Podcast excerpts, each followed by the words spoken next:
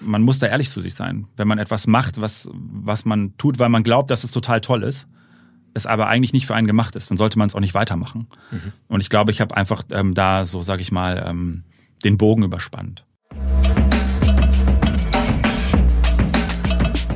Ja, herzlich willkommen zu einer weiteren äh, Free Talent Podcast Folge. Heute mit einem Gast, der ursprünglich ganz klassisch äh, angestellt war in der Medienlandschaft, dann aus, wie ich finde, sehr spannenden ähm, und gleichzeitig äh, krassen Gründen sich davon verabschiedet hat und die in die Welt des äh, Freelancings äh, abgetaucht ist und heute mit relativ beeindruckenden äh, Menschen zusammenarbeitet, die Udo Lindenberg, Mario Götze, um nur ein paar zu nennen, aber auch Leute irgendwie im Elbschlosskeller, einer der wohl härtesten Kiezkneipen in Hamburg Zeit verbracht hat. Ähm, also sehr, sehr spannende und unterschiedliche Sachen, die er heute macht.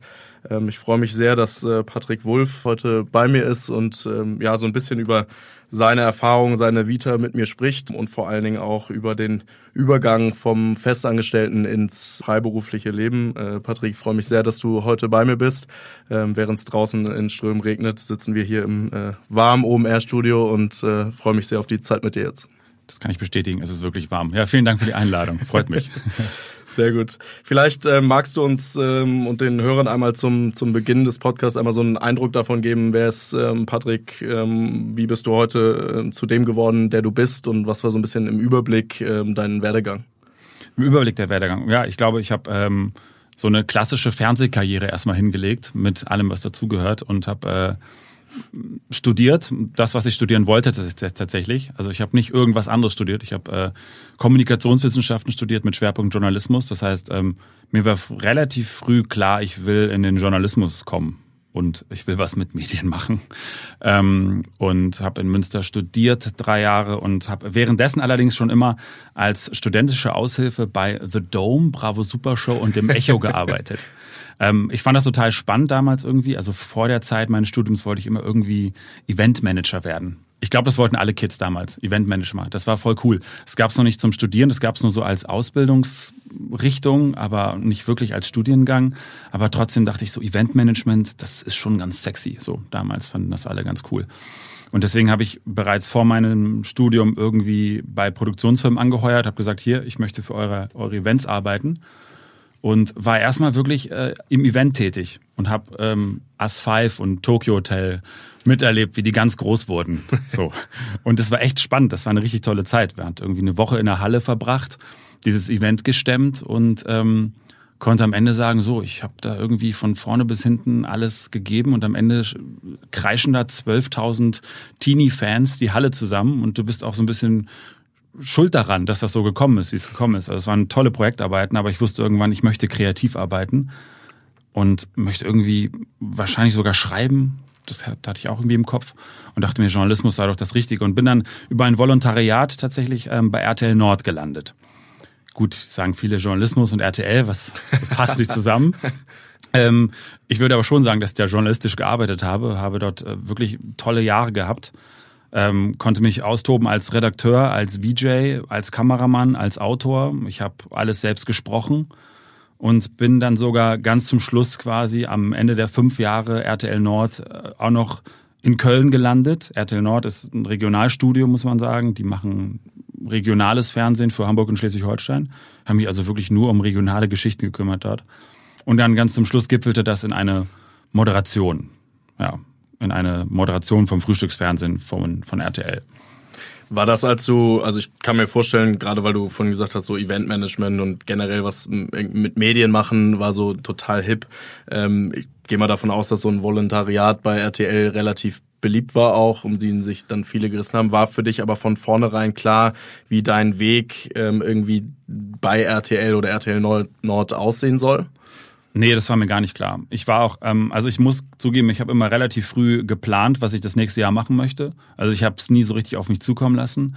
Ähm, und dieses Volontariat bei RTL Nord war auch ehrlich gesagt nur eine Empfehlung von einer Freundin. Ich hatte auch irgendwie im Hinterkopf, ich wollte irgendwie nach Hamburg, komischerweise. Das war für mich die logische Konsequenz nach dem Studium in Münster. Und dann hat damals der Redaktionsleiter gesagt, du hast sehr gute Chancen, dass wir dich nehmen, denn du bist ein Typ. Und dann meine ich so, Typ, weil tolle Persönlichkeit oder Typ, weil Mann? Also, nee, Typ, weil Mann. Wir sind zu viele Frauen hier. Und ähm, Ja, ich wusste gar nicht, wie mir geschah. Ne? Also so ein richtiges Kompliment war das dann auch nicht. Ähm, aber ich habe dann das Volontariat bekommen und ich wusste sehr schnell, dass ich dort alles ausprobieren kann. Ich muss es nur selbst in die Hand nehmen.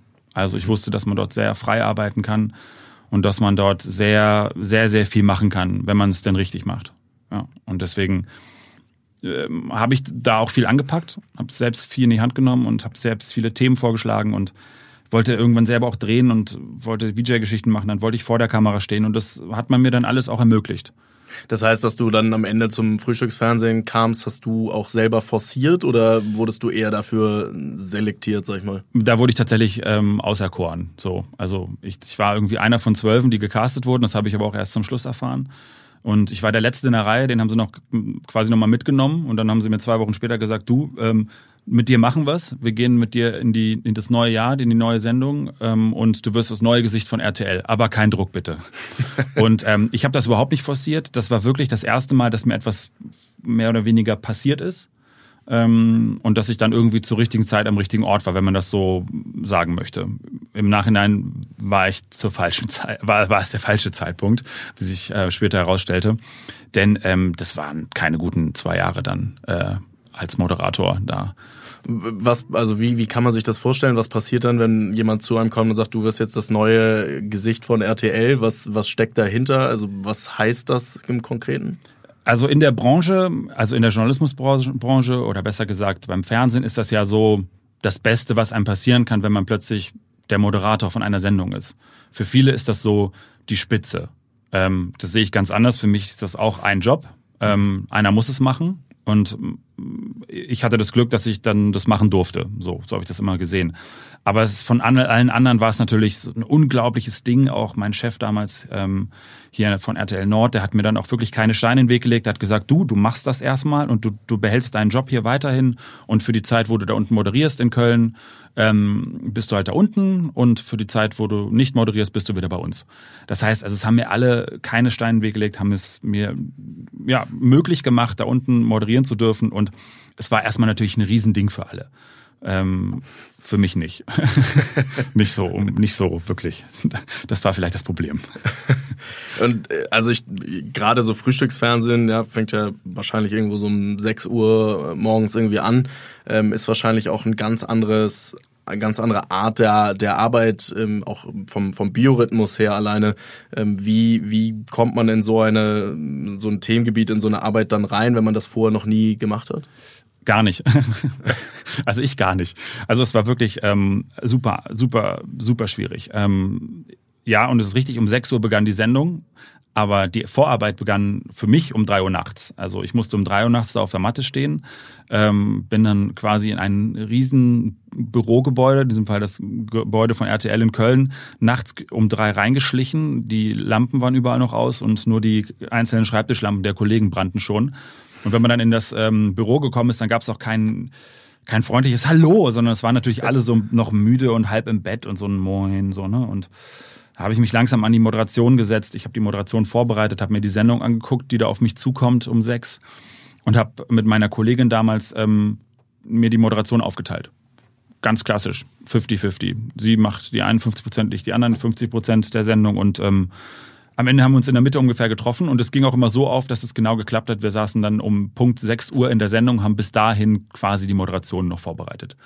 Es war wirklich schon dann auch immer eng getaktet. Also man durfte sich nicht zu viel lange aufhalten mit einer Anmoderation. Ich durfte nicht zu lange in der Maske Zeit verbringen. Da war ich allerdings immer am liebsten. Weil die Maskendamen waren wirklich immer sehr, sehr nett zu mir.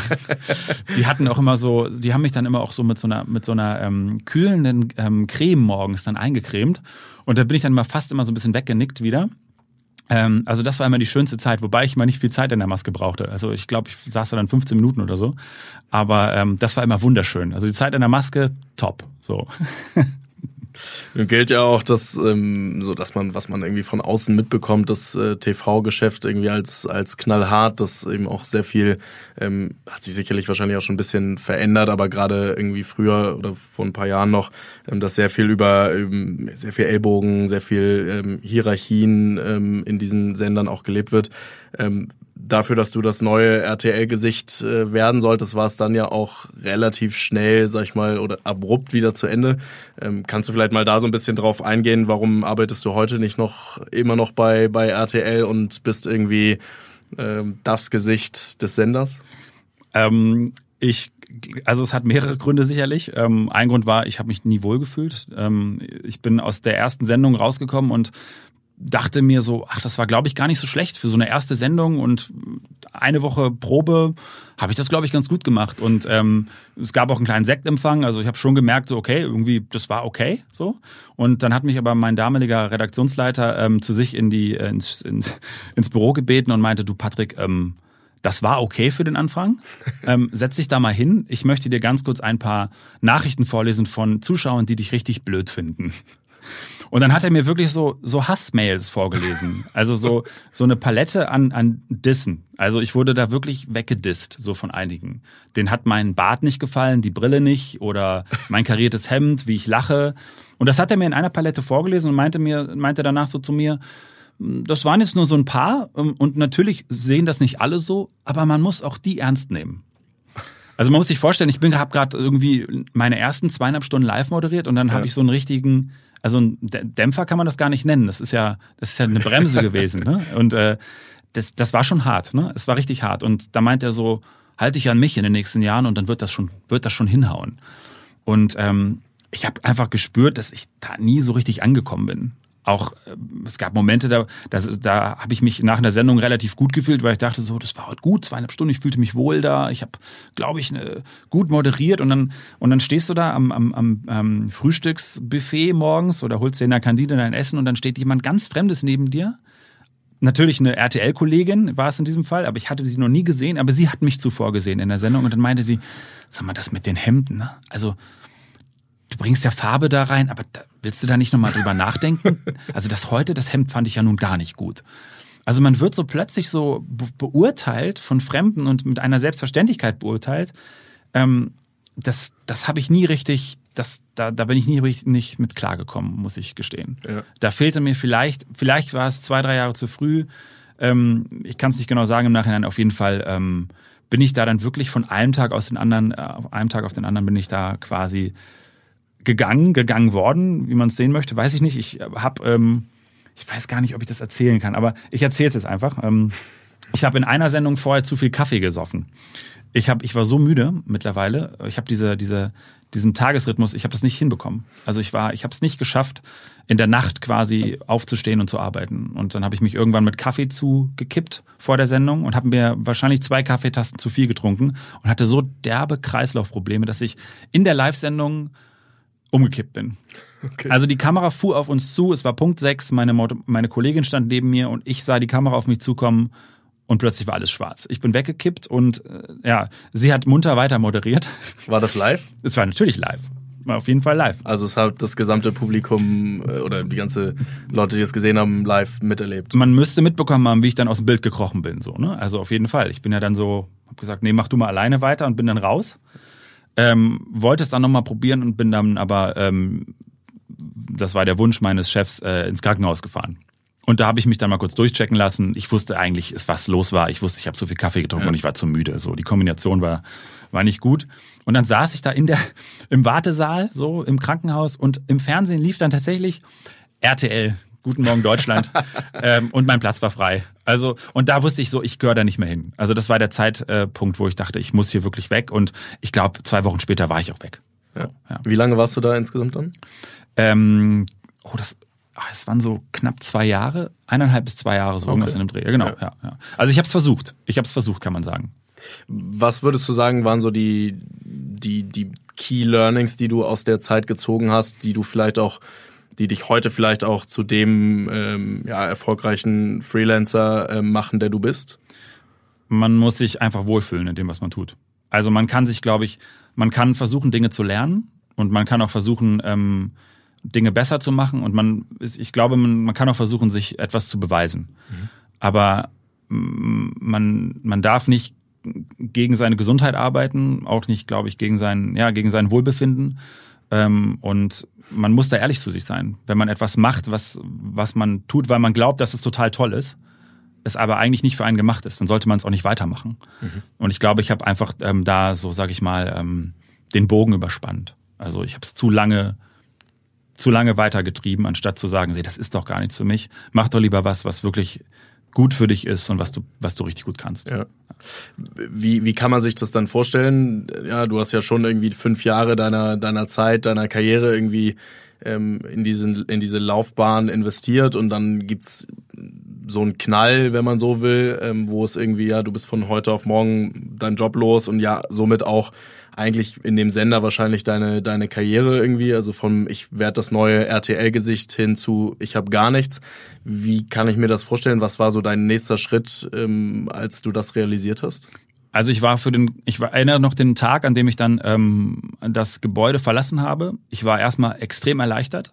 Mir wurde irgendwie gefühlt eine Entscheidung abgenommen und ich war froh, das erstmal nicht mehr machen zu müssen. Mhm.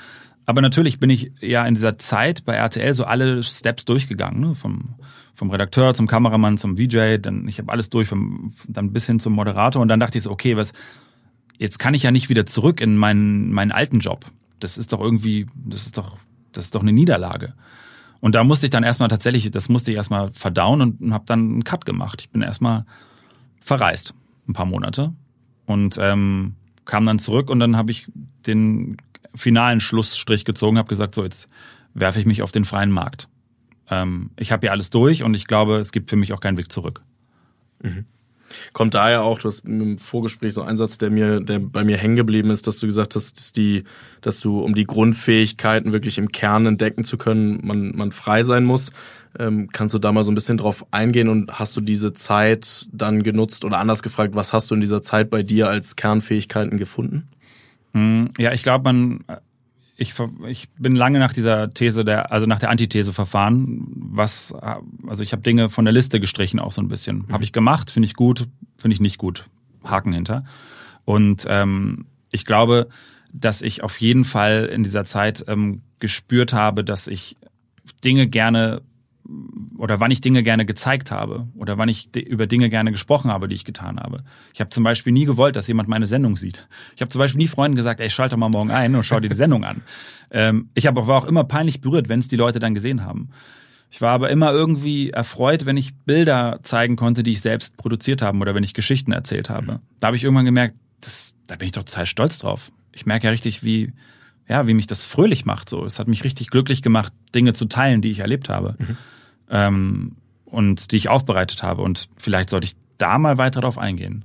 Und du hast ja heute wahrscheinlich, wenn du die die Reichweite der Videos, die du heute produzierst, äh, aufaddierst, wahrscheinlich eine wesentlich größere Reichweite als äh, das Frühstücksfernsehen von RTL, oder? Tatsächlich, ja.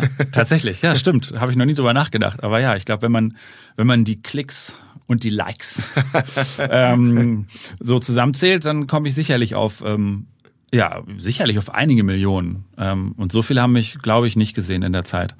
Ähm, und ja, und man, man, ja, das ist wie gesagt, ich, ich, ich zeige das mit einer ganz anderen Hingabe und einem ganz anderen Stolz. Mhm.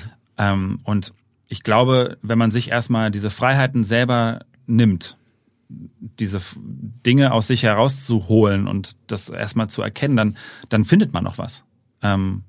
Ich bin da fest davon überzeugt, dass je, je mehr man sich von irgendwelchen von irgendwelchen Klammern löst und auch vielleicht von irgendwelchen Strukturen, desto, desto eher findet man zu dem, was an Inneren steckt. Mhm. Vielleicht ein ganz, ganz schöner Übergang zu dem, was du, was du heute machst. Ähm, kannst du da nochmal so ein bisschen drauf eingehen? Womit verdienst du heute dein, dein Geld maßgeblich? Ähm, also, ich produziere Filme. Ähm, ich produziere sie selber, ich drehe sie selber, ich konzipiere sie teilweise selber. Ähm, und ich bin damals tatsächlich erstmal raus aus dieser Festanstellung, ohne ganz konkret zu wissen, was ich jetzt machen soll. Ähm, ich habe mir erstmal eine Kamera gekauft. Ich habe gesagt, so jetzt investiere ich einfach mal ein paar tausend Euro und kaufe mir eine Kamera und guck mal, was ich mit der anstellen kann. Ähm, ich habe vorher natürlich auch schon gedreht, aber ich wusste nicht, dass das dann so gut läuft. Also, dass es dann so gut funktioniert und dass ich auch so viel Spaß daran habe. Ähm, und tatsächlich ist es so, dass ich jetzt als Filmemacher gebucht werde. Ähm, und zum Teil konzipiere ich mir eigene Geschichten, indem ich eigene versuche eigene Geschichten zu suchen, die ich dann als Formate dann verkaufe an Fernsehsender wie NDR ähm, mhm. etc. Oder ähm, ich werde gebucht von ganz vielen Musikern, um deren Musikvideos zu produzieren, um sie auf Tour zu begleiten, um eine Doku über sie zu drehen. Aber ich mache auch viel Werbung, also und bin da dann regieführender Kameramann. Mhm. Ja. Was ich total faszinierend finde, das ist ja jetzt vier Jahre her, glaube ich, ähm, seit, seitdem du es machst oder seitdem du bei RTL raus bist, ähm, wenn man sich irgendwie deine Referenzen, deine, deine Webseite anguckt, was du so bisher gemacht hast, da sind ja wirklich äh, hochrangige, hochrangige Namen. Ähm, ich habe ja vorhin schon ein paar erwähnt, irgendwie Udo Lindenberg. Ähm, wie, wie kamst du an die Leute? Also vier Jahre ist für mich jetzt ein relativ kurzer Zeitraum, um sich so ein großes Netzwerk aufzubauen, um an all, an all diese Leute zu kommen. Wie, wie bist du da rangekommen? Hat dir da die RTL-Zeit geholfen? Ähm, in diesem Fall war es, hat mir RTL da ähm, nicht geholfen, sondern es war wirklich ein Kontakt und zwar über meinen, ähm, meinen damaligen Mitbewohner. Ähm, und heute sehr, sehr guten Freund Johannes Strate von Revolverheld. Ah. Ähm, der, ist, der ist Sänger der Band Revolverheld und ähm, ich habe damals gesagt, du, kann ich nicht mal mit auf euer auf eure Tour. So, ich würde gerne mal wissen, wie es ist, im Tourbus zu pennen und so. Und ich nehme mal eine Kamera mit und habe dann, glaube ich, wirklich so äh, also ich würde jetzt nicht sagen VHS-Rekorder oder so, aber ich habe hab eine wirklich schäbige alte Kamera mitgenommen und habe daraus dann so einen Clip gedreht. Der war, glaube ich, 15 Minuten lang. Also wirklich ganz schlimm, ne? Also ja. 15 Minuten Clip, das, das, das kannst du ja keinem mehr antun heutzutage. Ne? Noch nicht mal ein Fan würde sich das angucken. Ähm, und bin dann aber nochmal mitgefahren und dann ist beim zweiten Mal was richtig Gutes dabei entstanden und dann bin ich mit dieser Referenz an andere Musiker rangekommen, beziehungsweise sie haben sich bei mir gemeldet. Dann ging das weiter mit Andreas Burani tatsächlich, den habe ich dann begleitet, ähm, Max Giesinger, ähm, Stefanie Heinzmann und immer weiter und, und, und, tatsächlich Ray Garvey und so die Popbranche. Also ich bin da wirklich so durchgereicht worden, auch muss man sagen, glaube ja. ich. Und äh, es ist auch so, dass wenn du ähm, wenn du eine Sache, glaube ich, in der Branche ganz gut gemacht hast und wenn du ein Video auf dich mit einem Video auf dich aufmerksam machen konntest, dann wird dein Name auch rumgereicht. Ähm, so ist das dann auch so ein bisschen gekommen, mhm. dass mein Name, glaube ich, dann so durch die einzelnen äh, Musiklabels rumgereicht äh, wurde. Okay. Ja ich glaube, du machst ja dann da was, was sich wahrscheinlich Millionen von Menschen äh, und Fans irgendwie wünschen würden, mal mit Musikern so ja, auf Tour zu gehen, die wirklich live auch zu begleiten. Ähm, was ist so deine Number One Geschichte, die du erzählen kannst von, von einem dieser Persönlichkeiten? Wow, ähm, das ist also wirklich nicht leicht. Also ich muss sagen, das, das ist ja ein unglaublich emotionales und, und sehr freundschaftliches Business. Das heißt, auch ja. auf der Tour geht's wirklich sehr, sehr freundschaftlich zu. Das ist wie eine Klassenfahrt. Das ist schon schön dabei zu sein. Und ich muss, ich wundere mich auch, warum ich das immer noch so gerne mache, weil ähm, es ist jetzt nicht die ganz hohe, wie soll ich sagen, also ich glaube, dass man sich irgendwann noch mal weiterentwickeln muss und auch mal von wegkommen muss. Aber das ist so eine Sache, die mache ich immer noch total gerne. Und ähm, ich habe damals ähm, das Management von Coldplay beim Global Citizen Festival hier in ähm, Hamburg, den habe ich Bilder gezeigt. Ich so, ich finde die Band super. Ich, ich glaube, ich könnte euch gut tun. ähm, nehmt mich doch mal bitte mit auf Tour. Und dann bin ich tatsächlich, ähm, habe ich Coldplay auf Tour begleitet. Drei oder vier Shows waren es nur.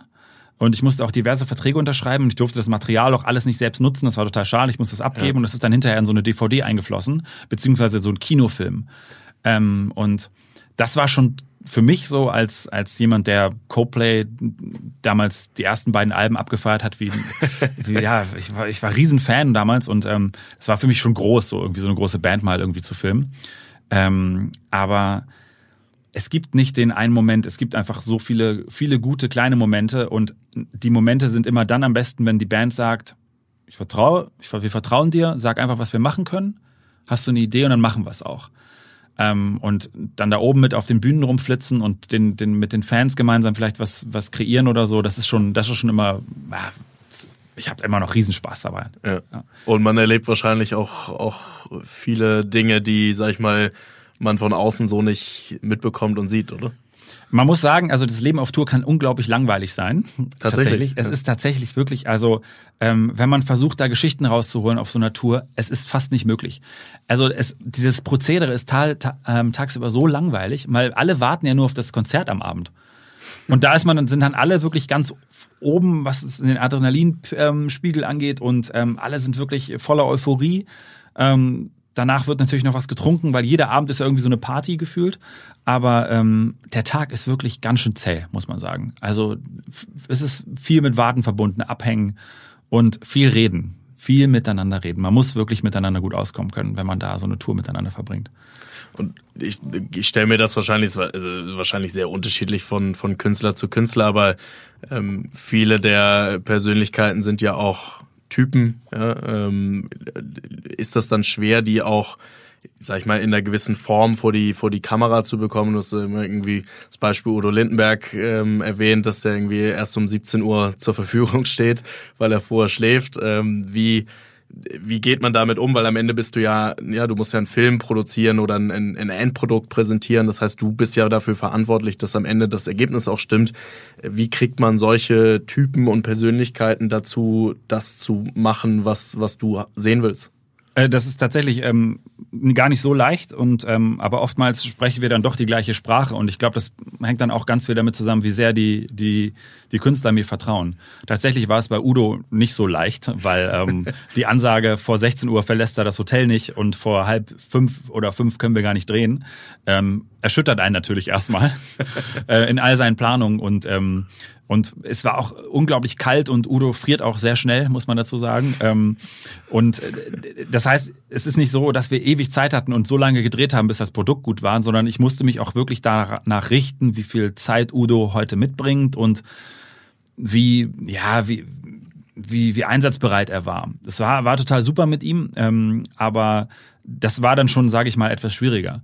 Ähm, mit, mit Freunden wie, wie Revolverheld oder, oder, oder oder anderen ähm, ist das dann ein bisschen leichter, weil, weil die auch ein bisschen mehr Zeit noch mitbringen. Und die vertrauen mir hundertprozentig. Ich glaube, da, da, da, da kann ich eigentlich fast sagen, was ich möchte. Ähm, am Ende sagen die, du, du bist der Kreative. Wenn du dich in unsere Songs einmischen würdest, dann würde das auch nicht gut werden. Deswegen mischen wir uns auch nicht zu sehr in deine Arbeit ein. Und das ist ja das Schöne, wenn man mit Musikern zusammenarbeitet. Mhm. Ähm, es ist total, auch, es ist auch unglaublich anstrengend, die Branche. Und sicherlich muss man sich irgendwann fragen, will ich jetzt eigentlich mein Leben lang Musikvideos machen? Nee, will ich nicht. Das kann ich schon mal vorwegnehmen. Aber ähm, es ist immer noch unglaublich spannend, weil man kann sich komplett ausleben. Und dein Gegenüber, nämlich die Musiker und die Künstler, die lassen dich da auch ausleben, weil die selber kreativ sind. Das heißt, die haben ein komplettes Verständnis dafür und gleichzeitig auch eine sehr, sehr schöne Form der Anerkennung, weil sie genau wissen, was dahinter steckt. Und deswegen ist es so, ja, es ist einfach ein, ein sehr, ähm, ein, ein, ein Arbeiten miteinander, wo sich beide Seiten sehr gut befruchten können. Das heißt, würdest du sagen, dass du daraus auch viel lernst für Projekte abseits der Musik? Absolut. Ähm, das Problem an der Musikbranche ist ja nach wie vor, dass, dass man weiß vorher, dass es unglaublich viele Leute sehen werden. Das heißt, also das ist total blöd, aber wenn ich zum Beispiel jetzt einen Spot gedreht habe für Maggi und da war ich Kameramann, dann kann der Spot schlecht sein. Das ist für mich jetzt persönlich nicht so schlimm. ähm, das wird dann irgendwie untergehen und an dem Spot waren 50 Leute beteiligt. Wenn das Musikvideo dagegen nicht gut war, wissen alle, ah, das hat ja der Wolf gemacht, ne, mit seiner Firma. Und also das ist dann auf seinem Mist gewachsen. Ja. Ne? Und das sehen dann auch automatisch relativ viele. Ähm, und da kann ich nicht sagen, da bin ich nur einer von ganz vielen, die da mitgewirkt haben, sondern ich bin da so Hauptverantwortlicher mit meinem, mit meinem Kollegen. Und ähm, das ist schon irgendwie eine andere Nummer. Und deswegen darf man das auch nicht irgendwie auf die leichte Schulter nehmen. Und deswegen mache ich es aber auch noch so gerne. Ähm, und das, was ich ursprünglich sagen wollte, das Budget ist so gering. Das heißt, man muss mit ganz wenig ganz viel machen. Und wenn man das mal kapiert hat, was man mit wenig anstellen kann, dann kann man sich nur darauf freuen, wenn man plötzlich mehr zur Verfügung hat. Dann ist ja das paradiesisch. Ja. Also, ähm, also zum Lernen ist das ganz, ganz großartig, muss ich ganz ehrlich sagen. Also das heißt, du verdienst aber auch dein maßgebliches Geld dann eher mit den musikfremden Filmen oder hält sich das die Waage? Genau, es ist tatsächlich so, dass, ähm, dass die Musik dann irgendwie, irgendwann hat es über, war es ein bisschen viel, muss ich gestehen, da habe ich dann zu viele Musikgeschichten gemacht, dann habe ich gesagt, jetzt muss ich auch mal ein bisschen mehr Werbung machen oder mehr, ja, genau, mehr Werbung oder mehr für Unternehmen arbeiten ähm, und um mir dann das wieder zu finanzieren ähm, oder um damit sich das so ein bisschen die Waage hält. Also nur Musik ist, glaube ich, ist möglich, aber ähm, es sind schon viele Liebhaber-Sachen dabei gewesen in den vergangenen Jahren, das muss ich sagen. Also es ist vieles, wo ich gesagt habe, so da lasse ich die Leidenschaft sp ähm, sprechen und weniger mein Verstand. Aber helfen die dann, um andere Aufträge zu bekommen? Oder also weil gerade, ich kann mir auch vorstellen, dass, dass wenn man so mal sich sehr stark in dieser Mo Musikbranche etabliert, dass man auch so ein bisschen in so eine Schublade gepackt wird und gesagt wird, ja, der, der, der Patrick, das ist so unser, unser Musik ähm, ja, Typ in Anführungsstrichen, ähm, für, für Werbespots ist der nicht geeignet. Wie, wie schafft man das, dass man, dass das nicht passiert? Ähm, das ist eine gute Frage. Das ist tatsächlich nicht so leicht. Also ich glaube schon, dass ich in so einer Schublade drin steckte oder vielleicht noch ein bisschen drin stecke. Das ist, ähm, das ist der, normal der Tatsache geschuldet, dass ich das überwiegend gemacht habe in den letzten Jahren. Ähm, und viele können da auch nicht ähm, abstrahieren und sagen so, wenn der das kann, kann der sicherlich auch das. Sondern ähm, ja, ich bin dann so ein Restaurant, was halt das anbietet und fragt, da fragen sich viele natürlich, kann der auch das kochen? Ja. Gleichzeitig äh, bin ich immer jemand, der gerne vieles macht. Also ich bin nicht jemand, der sich nur auf Regie konzentriert oder nur auf Kamera, sondern ich möchte so von allem irgendwie was mitbekommen. Ich bin gerne bei der Konzeptgestaltung und bei der Produktion habe ich auch meine Finger im Spiel. Das heißt, ich mache auch so viel, das ist meistens auch nicht so gut, um große Werbespots zu drehen. Ja. Weil dann fragen sich natürlich auch viele, äh, was, wer ist denn das? Was kann er denn jetzt? Also als was buchen wir denn den jetzt? Ne? So als Regisseur, als Kameramann oder doch vielleicht als äh, nur als Autoren? Ähm, und das ist tatsächlich, wenn es dann, sage ich mal, in die ganz großen Projekte geht, ein Problem. Also da muss man sich dann schon irgendwie sich, sich selber im Klaren sein, ich möchte mich jetzt wirklich nur darauf fokussieren, ein DOP zu sein, nämlich regieführender Kameramann. Ähm, dann, nur dann komme ich auch in diese, in die etwas höheren Ligen der Werbung. Ähm, und so bin ich halt noch, sage ich mal, irgendwie dazwischen. Aber ist das dein Ziel? Also möchtest du dahin? Das habe ich mich auch gefragt und ich habe es mit Nein beantwortet. Ähm, weil ich nach wie vor gerne ähm, alle meine Finger im Spiel haben möchte bei so Projekten. Und das können Projekte jeglicher Art sein, also solange sie mir Spaß machen. Es soll um Gottes Willen nicht immer Musik sein, aber ähm, ich will gar nicht ähm, große Werbespots drehen. Ähm, wenn ich die Möglichkeit bekomme, dann sage ich auch nicht nein. Aber tatsächlich muss ich da jetzt erstmal nicht hin. Ähm, ich will Geschichten erzählen und ich will vor allem sie zu Ende erzählen mhm. und so lange erzählen, wie ich, ja, wie es geht. Und es ist nicht irgendwann einfach nur mein Material abgeben oder so. Das wäre nicht meins. Mhm. Ja.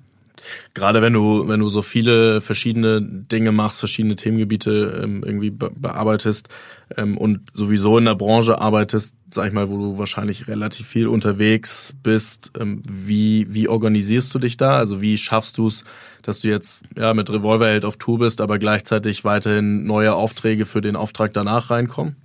Das Wort, über das Wort Organisation wird sich sicherlich jetzt äh, mein Azubi Joel äh, sichtlich amüsieren, weil ich ähm, das nicht gut kann.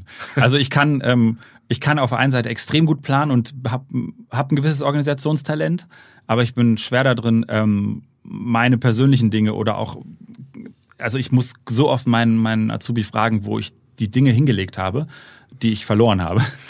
Und er weiß es, wo ich sie hingelegt habe. Also er weiß manchmal auch, wo mein Portemonnaie liegt, wo mein Schlüssel ist.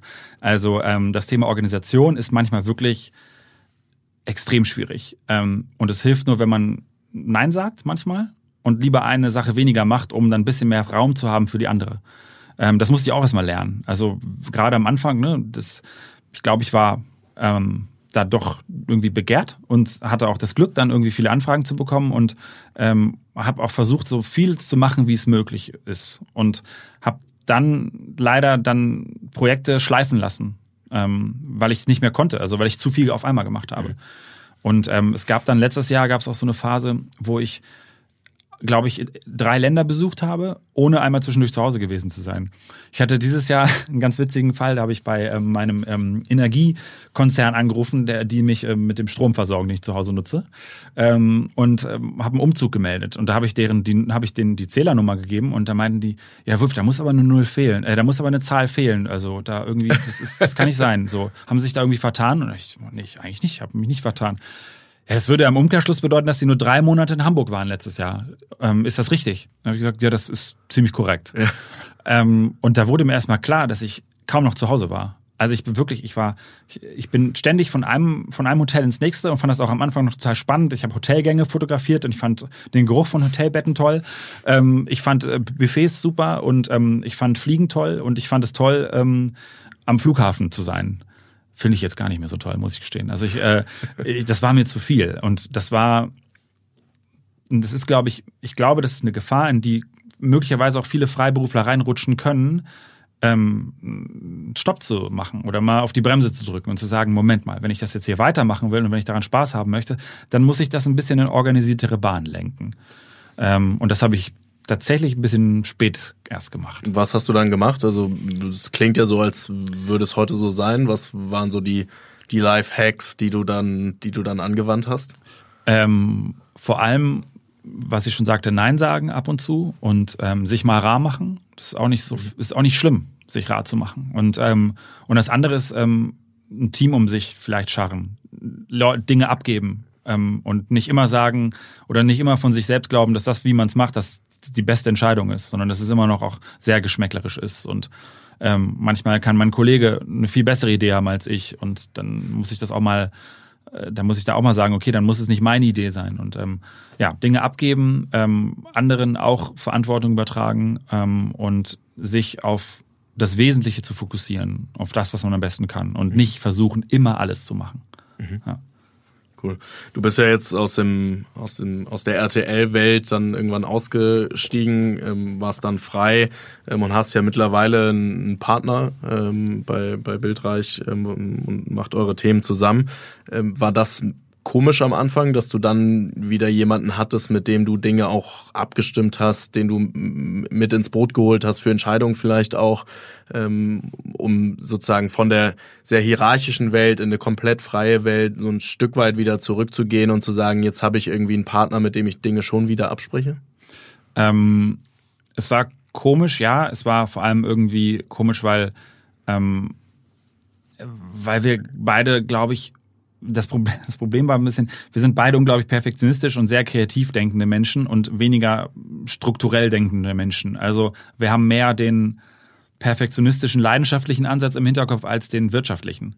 Ähm, und so saßen da zwei völlige Filmfreaks so ungefähr und ähm, wollten es immer total geil machen so und haben vergessen teilweise so Rechnung zu schreiben so ne ähm, das ist jetzt übertrieben aber tatsächlich äh, mussten wir da irgendwann wirklich aufpassen und ähm, aber im Endeffekt ist es genau die richtige Entscheidung gewesen, weil ähm, das, was mir fehlte, nämlich dieses, dieses Alleinsein, so als Individuum irgendwie immer alleine seine Sachen machen und, ähm, und vor sich hin filmen und Projekte ähm, umsetzen, kann ich jetzt einfach teilen. Und es ist einfach wirklich schöner, Dinge zu teilen, im wahrsten Sinne des Wortes. Also sowohl arbeitstechnisch als auch Erfahrungen zu teilen und, ähm, und manchmal ähm, sich gemeinsam über Dinge aufzuregen. Das ist mhm. einfach irgendwie schöner.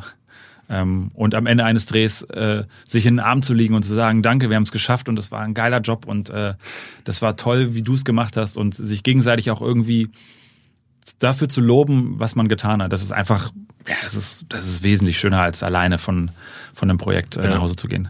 Wie, wie kam es zu der Entscheidung, einen zweiten Kreativen und nicht einen trockenen BWLer zu nehmen als Partner? Ich glaube, weil wir uns da nichts zu erzählen hätten. Nee, ähm, ich, ich war, es war tatsächlich. Vorsicht, so, ich bin BWLer. Äh, willst du bei uns einsteigen? ähm, nein, es war, es war irgendwie klar, dass ich, ähm, ich hatte am Anfang, ich wollte auf allem die Hand drauf haben. Ich wollte darüber bestimmen, wer meine Bilder schneidet und wie er sie schneidet und, und welche Bilder er nimmt, wenn er sie schneidet. Ähm, und ich habe bei meinem, meinem jetzigen Partner Nico festgestellt, immer wenn er was geschnitten hat, dann hat es genauso gemacht, wie ich es hätte auch machen wollen oder besser. Also im Zweifel eigentlich immer besser. Und ähm, das heißt, sein, sein Umgang mit, mit Bildern und mit, mit Ästhetik und sein, sein Verständnis für, für Filme deckt sich mit meinem total. Und ähm, da dachte ich, das ist es irgendwie. Ich glaube, das ist erstmal eine richtig gute Basis. Mhm. Und ähm, ja, anhand dieser Basis habe ich entschieden und gleichzeitig ähm, sind wir Freunde geworden. Das heißt, wir sind sehr gönnerisch, wir gönnen dem anderen, glaube ich, alles und ähm, das hilft auch. Also wir haben uns wirklich schon bekriegt und gestritten und ich glaube, es stand auch schon fünfmal alles kurz vor dem Ende und wir haben gesagt, nee, ich will nicht mehr, ich habe keinen Bock mehr und du nervst mich und das nervt mich und ähm, es war teilweise schlimmer als meine Beziehung, die ich da hatte, also meine Beziehung zu meiner Freundin. ähm, es war so eine zweite Beziehung, ne? Also es, es darf man echt nicht unterschätzen. Das ist verrückt. Ja. Zu zweit etwas zu gründen ist wirklich ähm, ja, es ist eine zweite Partnerschaft. Und ähm, da ist es ganz wichtig, ganz viel zu reden. Ganz, ganz viel. Also, ähm, und das machen wir. Siehst du dich noch als, als Freelancer heute oder eher als Gründer und Unternehmer? Ähm, auch eine gute Frage. Ich, ich habe ich noch nicht drüber nachgedacht, aber wenn ich jetzt intuitiv antworten würde, würde ich sagen als Freelancer. Ähm, Wieso? Weil, weil ich nicht, ich möchte kein großes Unternehmen werden und ähm, ich, ich brauche so ein bisschen Chaos und ich brauche meine, meine persönliche Freiheit. Wir arbeiten auch noch so, dass mein Kollege frei Dinge annimmt, die nur für ihn bestimmt sind und ich mache das auch.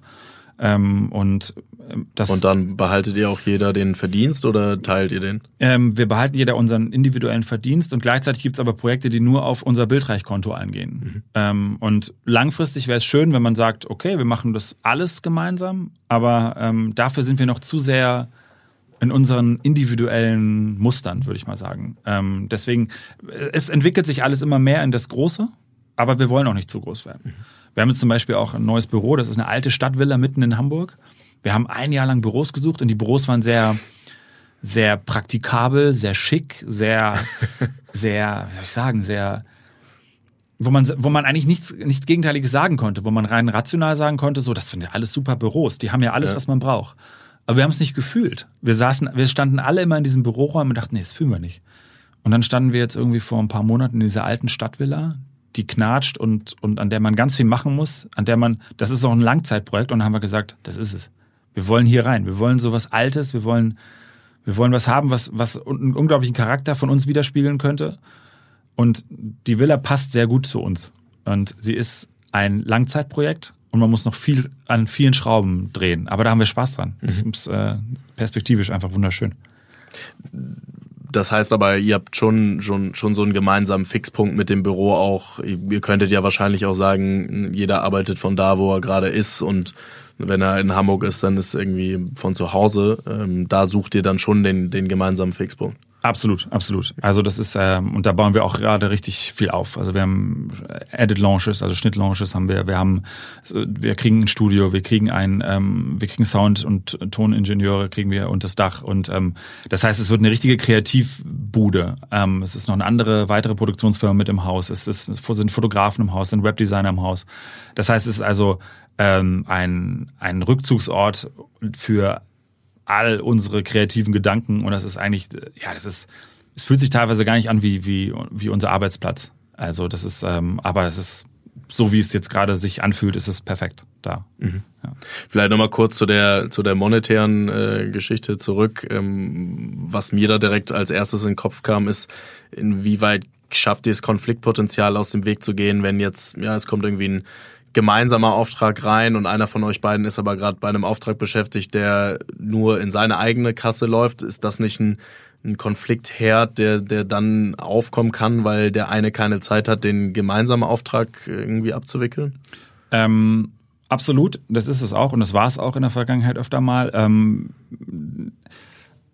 wir, wir entscheiden immer, was ist das für ein Projekt? Wie groß ist das Projekt und wie wichtig ist es und wie sehr könnte es uns das weiterbringen und wie viel Spaß macht uns das? Mhm.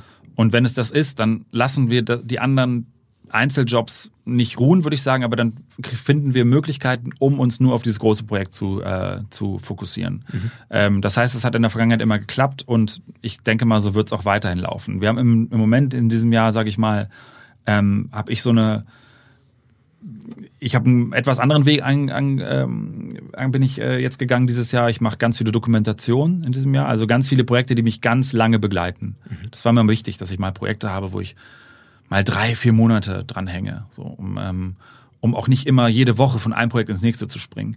Ähm, und das wird sich nächstes Jahr wahrscheinlich schon wieder ändern und nächstes Jahr wird der Fokus noch mehr auf Bildreich-Produktion sein und noch mehr auf auf Filmproduktionen ähm, Projekte und äh, blödes klingt so wieder ein bisschen größer denken.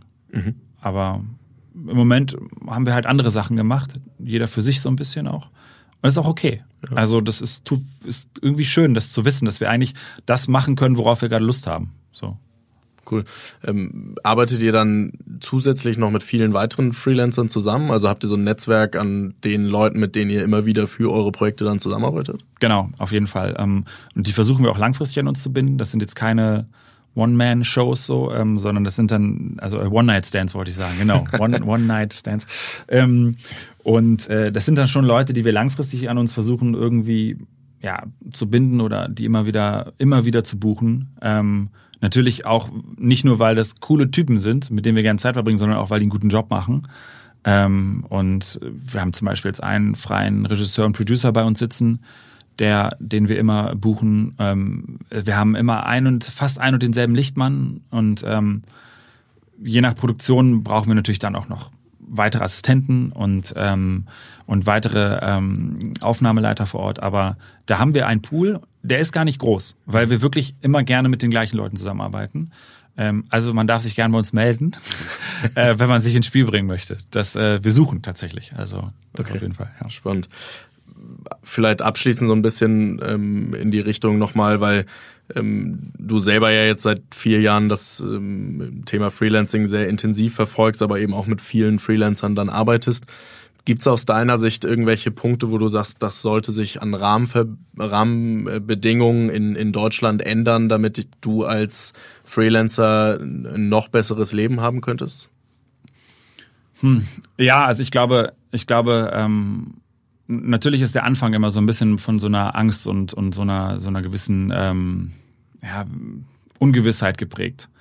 Ähm, und das ist natürlich für, für den Beginn immer möglichst unpraktisch. Mhm. Also wie soll ich mich entfalten? Wie soll ich wissen, was ich möchte, wenn ich oder was ich am besten kann oder wie soll ich mich da reinstürzen, wenn ich nicht irgendwie eine gewisse Sicherheit fühlen kann? Und die gibt's ja irgendwie für mich augenscheinlich oder auf den noch zu wenig. Ähm, also klassische Fördermittel mhm. für den Beginn. Ich weiß, dass es sie gibt. Ich weiß aber auch, dass es sehr wenig, wenige nur sind und ich weiß auch, dass der Weg dorthin nicht ganz so leicht ist. Das heißt, du hast auch keine davon genutzt? Keine genutzt ähm, und auch keine. Ja, ich habe auch, ich habe mich, ich habe mich schon informiert, aber ich habe auch schon sehr schnell gemerkt, okay, ich glaube, ich, ich werde die nicht kriegen oder ich glaube, ich bin der Falsche dafür. Ähm, also ja, den Einstieg erleichtern. Ich glaube, das ist das, Aller, das Allerwichtigste, damit man auch für sich so eine Art Basis legen kann. Mhm. Ähm, dass man nicht immer das Gefühl hat, ich muss jetzt diese Jobs erstmal alle annehmen, um irgendwie reinzukommen, sondern so, ich muss jetzt auch mal zwei Wochen Pause machen und das, was da war, so ein bisschen ähm, verarbeiten und das vielleicht auch mal protokollieren und sagen, okay, jetzt so lief's und so, da ist mein Geld und so hat das, so fand das bürokratisch statt und so hat's nicht funktioniert und dass man auch mal ganz kurz durchatmen kann, ohne Angst haben zu müssen, ach Mist, wenn ich den nächsten Job jetzt nicht annehme, dann, ja. dann habe ich ein Problem. Ähm, und ich glaube, ich kann mir vorstellen, dass es vielen so geht. Also, dass man, ja, dass es um den Einstieg geht vor allem. Ja. Sehr gut. Ich glaube, glaube, da gibt's noch viel Optimierungsbedarf und, ja. und einiges, was wir auch als auch politisch und, und gesetzlich verändern müssen, damit ähm, das Thema Freelancing einfach ja, populärer wird und auch mehr Leute das letztendlich machen können, was sie eigentlich machen wollen. Ne? Eine abschließende Frage, die ich all meinen äh, Gästen äh, stelle, ich kann mir die Antwort bei dir, glaube ich, fast schon denken. Gibt's irgendeinen Job auf diesem Planeten, der dich dazu bringen würde, wieder als Angestellter zu arbeiten? Und wenn ja, ähm, welcher wäre das?